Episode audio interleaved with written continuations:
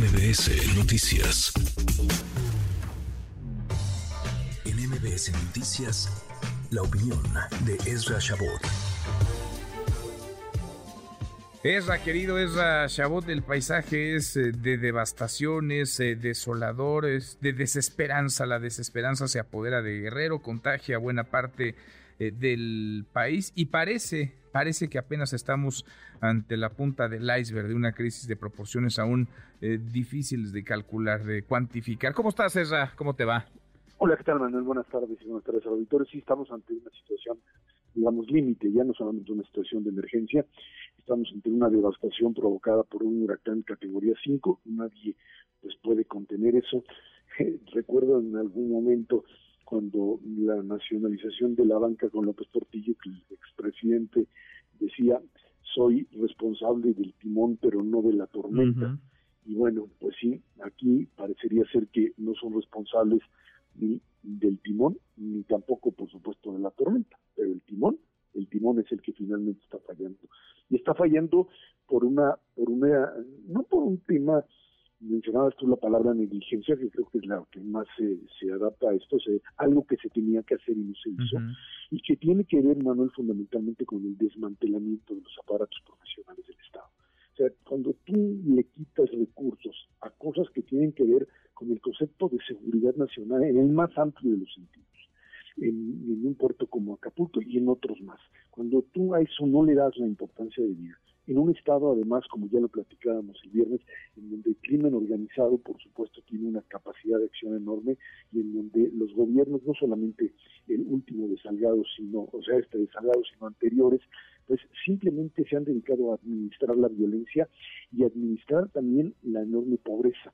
Que este es el otro elemento, o sea, Guerrero vive en gran medida de un turismo fundamentalmente Acapulco, en menor medida Ixtapa y los demás lugares, y Guatanejo, pero que de una manera muy clara, una situación como esta, de la presencia de un huracán, eh, te hace ver, cuando tú dices, a ver, ¿a esto con qué lo comparamos? Pues hay que compararlos con Nueva Orleans fundamentalmente, o sea, con lo que sucedió en el huracán Katrina, en donde pues, lo que lo, lo, que sucediera no solamente la intensidad, sino la falta de previsión, tanto en el modelo de, de, lo que ya platicábamos el viernes, del ascenso de rápido de la categoría de una tormenta tropical a un huracán 5, pero en, también en el tipo de respuesta que comienzas a dar.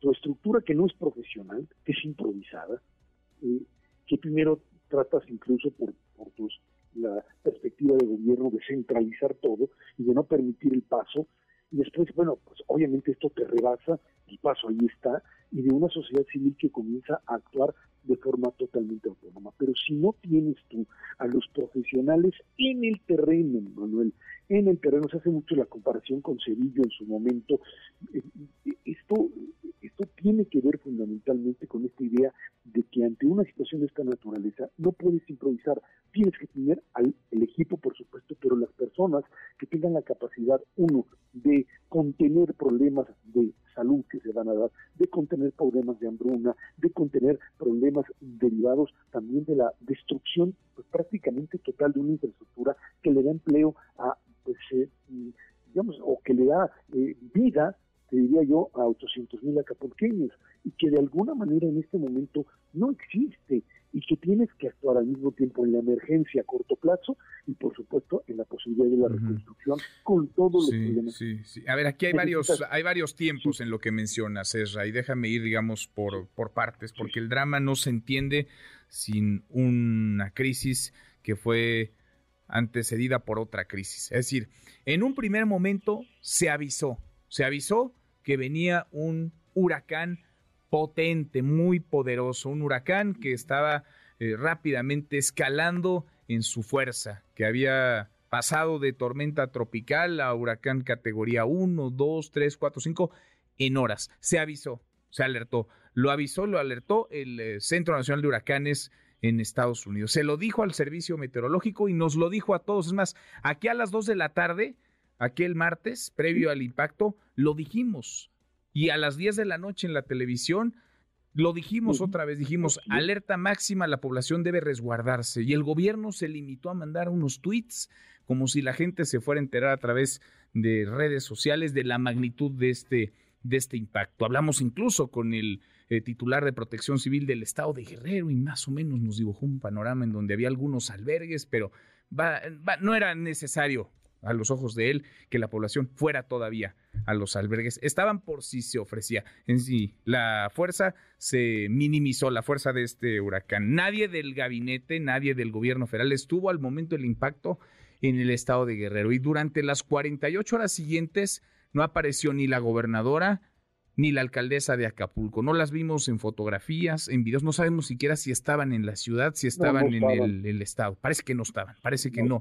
El presidente fue a Acapulco por carretera cuando sabíamos que era imposible llegar por tierra. Fue y se quedó atascado con el secretario de la Defensa, el de Marina y la secretaria de Seguridad. Se regresó y desde entonces no volvió a ir. A Guerrero, eso sí, dijo que iba a estar pendiente. Y hoy, tratando de evadir responsabilidades y culpas, responsabiliza a los medios de comunicación de hacer grande la tragedia y lo decíamos el viernes, Ezra habló de suerte, tuvimos suerte. Hoy afirmó que no nos fue tan mal. Yo no sé cómo se puede afirmar una cosa así cuando hablamos de decenas de muertos. Es que, Manuel, el tema ahí tiene que ver no con la, el asumir, digamos, la responsabilidad para poder actuar en consecuencia, sino tratar de minimizar el daño político electoral.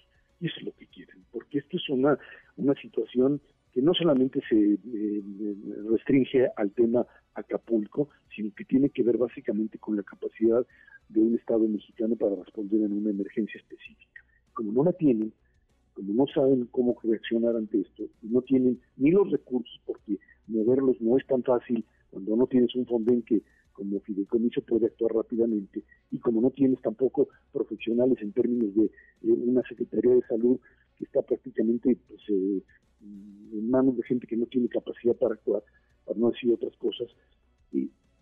Sencillamente es muy fácil decir los medios, los medios inventan, no hay tantos muertos, etcétera, etcétera, en una narrativa que el presidente ha ganado en otras ocasiones. Pero creo que esto es comparable con el tema de la pandemia. O sea, de la misma forma que se trataba de ocultar y de minimizar, y es un catarrito, y esto no se preocupe, etcétera, etcétera, se trata de minimizar esto porque el impacto político de un desastre de esta naturaleza, además en términos electorales, pega muy fuerte. Uno diría, bueno, no es el momento de eso. Sí, nada más que hay que recordar que a los políticos se les, eh, se les juzga y se les eh, considera en función de su capacidad de resolver problemas.